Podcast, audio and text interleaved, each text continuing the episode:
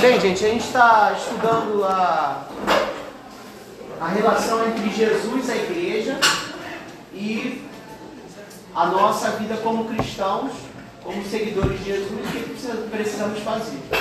Nós já vimos sobre aquilo que foi preparado para que Jesus viesse ao mundo. É, falamos um pouco sobre o início do ministério de Jesus. E na, no domingo passado a gente falou sobre os três anos do ministério de Jesus. E hoje a gente vai encerrar a parte sobre a obra e o ministério de Jesus encarnado como Jesus Cristo histórico. Depois, na semana que vem, a gente vai entrar na parte que fala da igreja, que é o livro de Atos.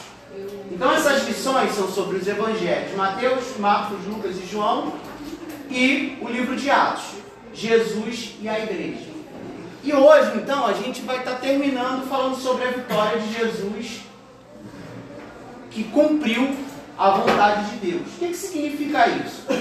Nesse período inicial, então, a gente vai estar fazendo essa exposição rápida aqui, no máximo 10, 12, 13 minutos, e depois a gente abre para a gente poder conversar.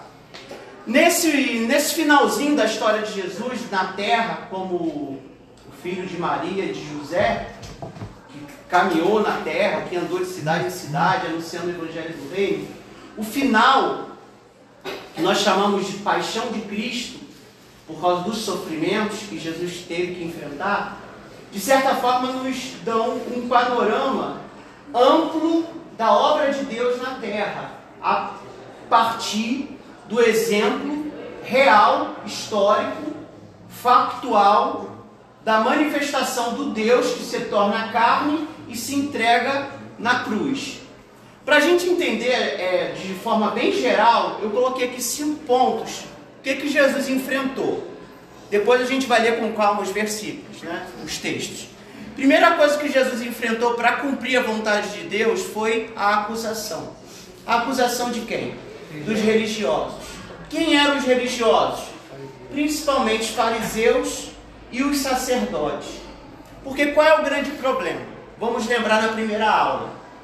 Os judeus esperavam um Messias político-militar nos moldes da Revolução dos Macabeus. O que, que foi isso? O grupo de judeus se revoltou na época, 200 anos, 300 anos antes de Cristo, contra o, vou chamar de domínio grego. E eles implementaram um período de mais ou menos 70, 80 anos de autonomia dos, dos judeus no governo, na administração e na religião, na região da Palestina. Então a expectativa criada era que Jesus fosse um líder militar, político, que destituísse o Império Romano. E aí ele vai sofrer a acusação dos religiosos, porque justamente Jesus não era nada daquilo que se esperava, do que eles esperavam como Messias. E também porque Jesus ele vai se colocando crítico às tradições ao legalismo farisaico. Então Jesus apanhava dos dois lados. Apanhava tanto dos sacerdotes que comandavam a religião com aval de Roma, do Império Romano, e apanhava dos fariseus que esperavam um revolucionário que destituísse o império. Jesus apanhava de quem apoiava, apanhava de quem apoiava Roma e apanhava de quem era crítico de Roma. Por isso ele vai sofrer a acusação. E diante de Pilatos, quem vai acusar serão os religiosos. É como se fosse o grupo A e o grupo B político de judeus se juntassem contra uma pessoa. Dois grupos que eram, de certa forma, rivais se juntaram contra as palavras de Jesus. De Jesus. Jesus também enfrentou a traição dos seus amigos. E aqui a figura mais fácil da gente ver é o próprio Judas que abre mão ali do, convívio para entregar Jesus para os que estavam acusando. Só que, se a gente for nos outros textos, a gente vai ver que em outros momentos Pedro também, de certa forma, traiu Jesus, não apenas porque negou Jesus lá depois que Jesus foi preso, mas porque Pedro sempre foi meio que, é, uma hora era guiado por Deus, outra hora era guiado pelo diabo. Então, é, uma hora Pedro falava coisas vindas do Pai, outra hora falava coisas vindas do diabo. Então Jesus sofreu a traição de seus amigos. Aqui também pode incluir ali quando tem um, um evangelho que fala que os filhos de Zebedeu, né, que foi a mãe, pediu para um sentar à direita e outro à esquerda, no outro evangelho fala que foram os próprios. Então, de certa forma, ali também houve uma certa traição, porque Tiago e João queriam um lugar especial ali no, depois que instituísse o reino. Então Jesus sofreu acusação da religião, traição dos amigos, negligência do Estado, aqui em, entre aspas, esqueci de colocar, a negligência aqui do império, quando na figura de Pilatos, Pilatos lava as mãos. Jesus sofreu a rejeição da multidão, a mesma multidão que no domingo de Ramos recebe Jesus e ovaciona Jesus como é, aquele que providenciaria a mudança que eles esperavam, e é fazer um parênteses aqui sobre a rejeição, Jesus entra em Jerusalém, levando em conta as proporções, é como se Jesus entrasse em Jerusalém acompanhado de cracudo, de gente que para a sociedade era vista de forma pejorativa. A ralé, sabe, a ralé da ralé da ralé, é essa galera que está acompanhando Jesus ali entrando em Jerusalém com as palmas e tal, e ovacionando Jesus. Enquanto isso, os religiosos estavam já com os olhos já atentos para esse movimento todo, e Roma também atenta, porque havia esse risco de um levante, como aconteceu nos moldes de Macabeus. Então Jesus é ali visto, por um lado, aqueles que apoiavam Roma com alguém que poderia trazer problemas políticos e militares, porque se Jerusalém se levanta contra Roma, em três dias as legiões romanas vêm e destruiria toda a cidade. Não era nem tanto também uma coisa assim de, é, de maldade dos religiosos só não, era uma questão estratégica também, dos que eram a favor de Roma. Os que eram contrários a Roma, principalmente fariseus, um grupo de zelotes, eles já tinham essa expectativa e de certa forma manipulavam a multidão. Em João capítulo 6 você vê isso muito claro, quando eles tentam convencer Jesus para ir para Jerusalém e tomar o reino. Então havia esse, esse, esse embate político religioso ali e Jesus ele está uns estão querendo usar Jesus para destituir Roma, outros estão com medo de que Jesus destitua Roma. E Jesus ali ensinando que não, não sou desse negócio aí não, nem de, nem de uma coisa nem de outra. E a rejeição da multidão tra, tra, está nisso. A mesma multidão que recebe Jesus é a mesma multidão que vai escolher Barrabás. E Jesus enfrenta a morte, que é uma coisa que a gente vai tratar com mais calma depois, quando a gente conversar. Mas aqui eu vou usar o texto de 1 Coríntios 15, que fala sobre o último inimigo a ser vencido. E aí, como que entra aqui a questão da morte? A gente entender que a morte de Jesus não pode ser entendida como um martírio, não pode ser um martírio exemplar. A morte de Jesus é, tem que ser entendida como algo necessário para a salvação de toda a humanidade, de todo aquele que crê.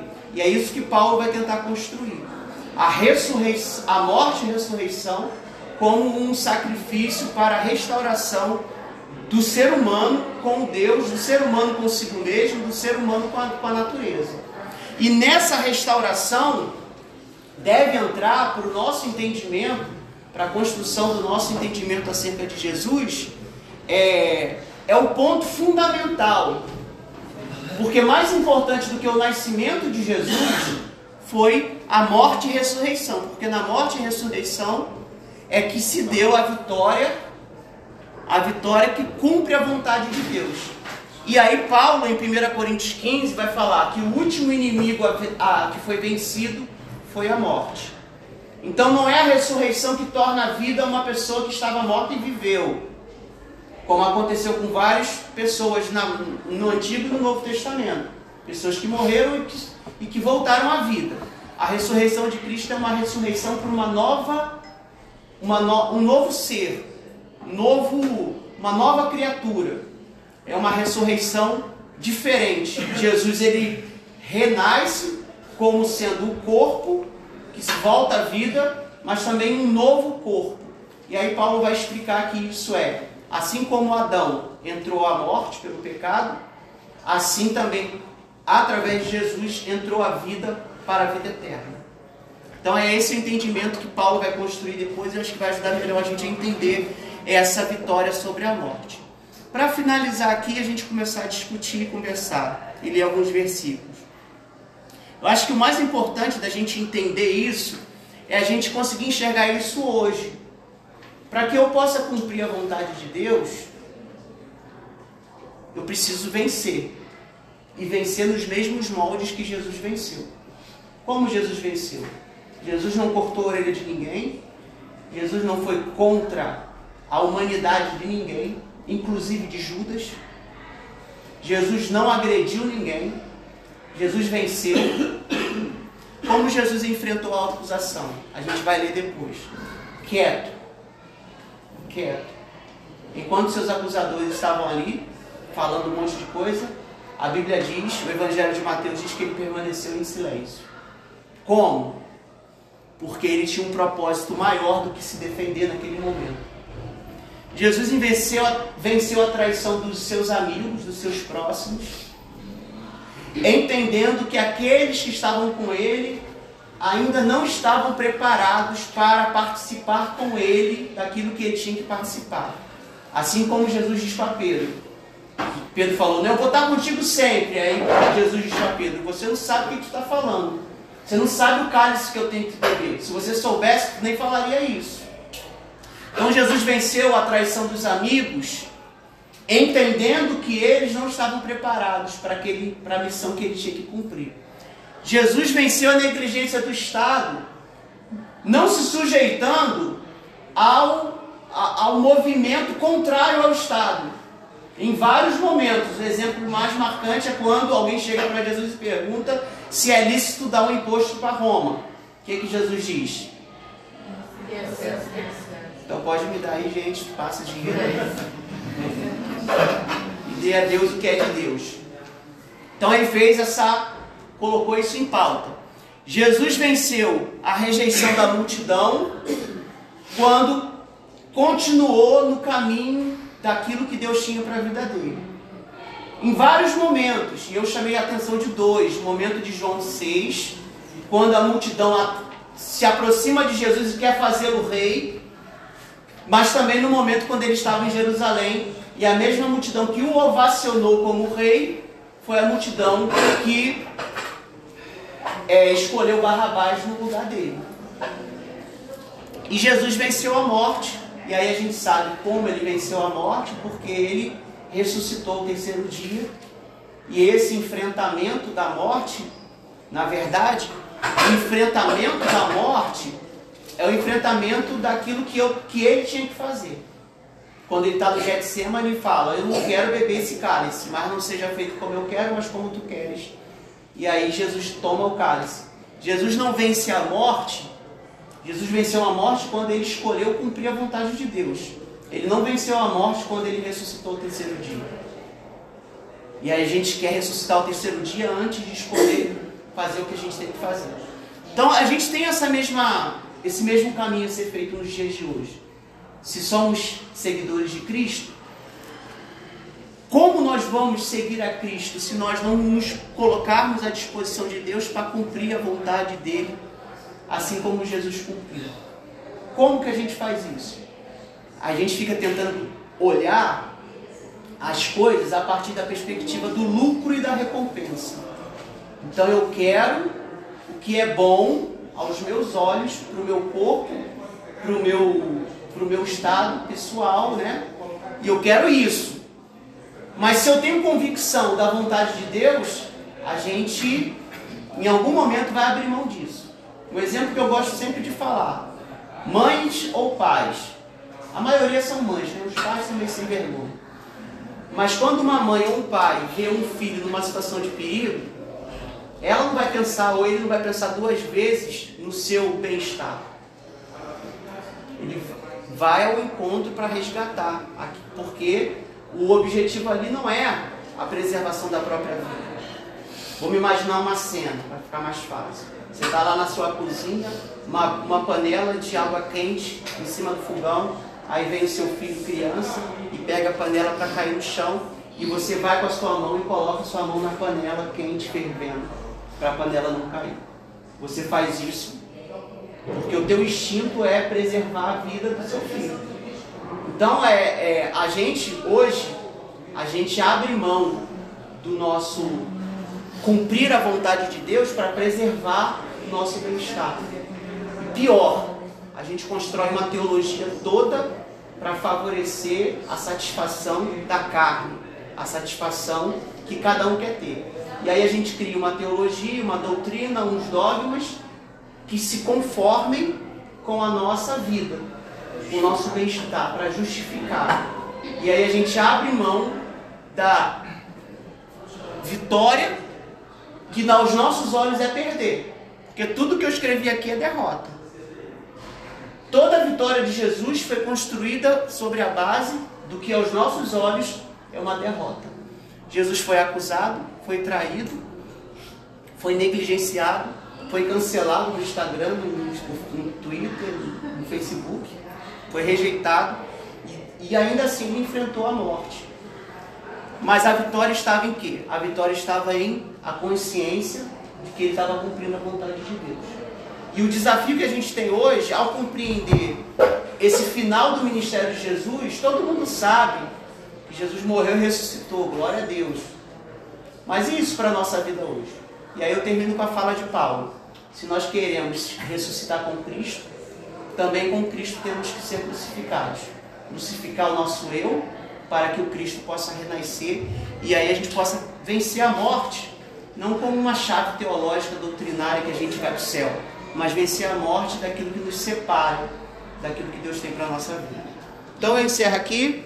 O pessoal que vai ouvir depois, Deus abençoe. Foi quase 20 minutos, né?